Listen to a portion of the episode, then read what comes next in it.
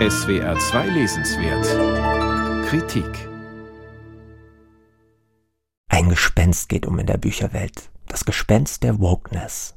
Wachsamkeit gegenüber bislang hingenommenen Diskriminierungen und Praktiken der Ausgrenzung wird lautstark angemahnt. Heiße Debatten haben sich in den letzten Jahren um identitätspolitische Fragen entsponnen.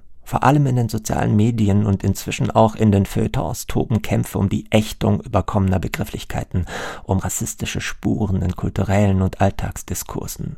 Diskutiert wird, ob es etwa richtig sei, den N-Wort-König in Pippi Langstrumpf in einen Südseekönig zu verwandeln oder die von Karl May herbeifantasierte Winnetou-Welt einer jüngeren Generation noch zuzumuten, wenn darin indigene Lebensformen stereotyp dargestellt werden.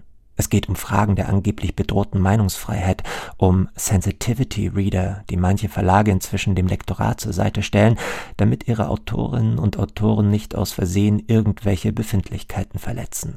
Problematisiert wird, ob Übersetzung wie bisher mit ästhetischem Gespür und Einfühlungsvermögen zu tun hat oder der Erfahrungshintergrund und die Herkunft einer Übersetzerin ausschlaggebend sein sollten. Cancel Culture ist also das Stichwort, und die Wendung selbst ist schon umstritten. Ist sie alleine deskriptiv gemeint oder nicht eher ein willkommener Kampfbegriff derjenigen, die sich einem notwendigen Wandel entgegenstemmen? Ein bisschen Ordnung in die vielen aufgeregten und teils widersprüchlichen Diskussionen der letzten Jahre soll nun ein Sammelband bringen.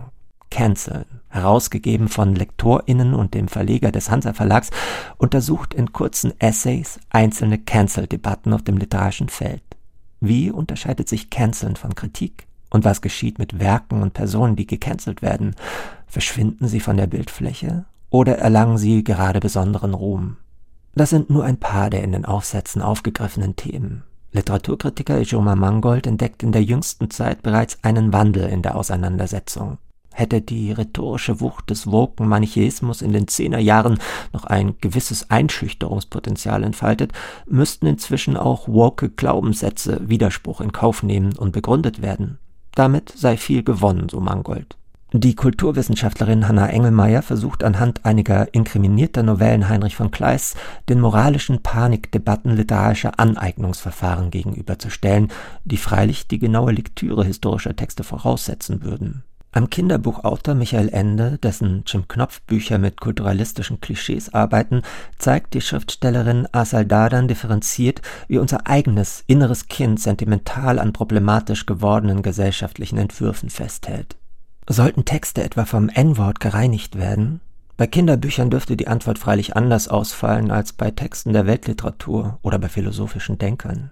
Da sollte es doch, darüber sind sich die Beitragenden einig, mündigen Lesern zugemutet werden können, historische Einordnungen selbstständig vorzunehmen. Überhaupt sind die Kontexte, in denen Aussagen getätigt, Ausgrenzungen oder Auseinandersetzungen stattfinden, wichtig. Ob es sich um Immanuel Kant handelt oder den Fall J.K. Rowling, der den Konflikt zwischen feministischer und Transgender-Bewegung illustriert, oder um die heute undenkbaren Afrika-Bilder, die der Literaturwissenschaftler Lothar Müller in einem Buch seiner Kindheit findet. Weißer Mann auf heißen Pfaden, so der Titel eines Abenteuerberichts aus dem Jahr 1963. Müller macht noch einmal deutlich, dass es einen Unterschied gibt zwischen illegitimen Gebrauchsformen, etwa des N-Worts als Hate Speech, und legitimen in kulturellen Formaten und in der Wissenschaft. Mein Enkel, schreibt Lothar Müller, wird Weißer Mann auf heißen Pfaden nicht als Geburtstagsgeschenk erhalten. Ich zitiere das Buch, um es kritisieren zu können. Am Ende geht es bei den aktuellen Debatten auch um die Deutungshoheit über Geschichte und Gegenwart, wie Konrad Paul Liesmann schreibt. Das sollte man im Hinterkopf behalten.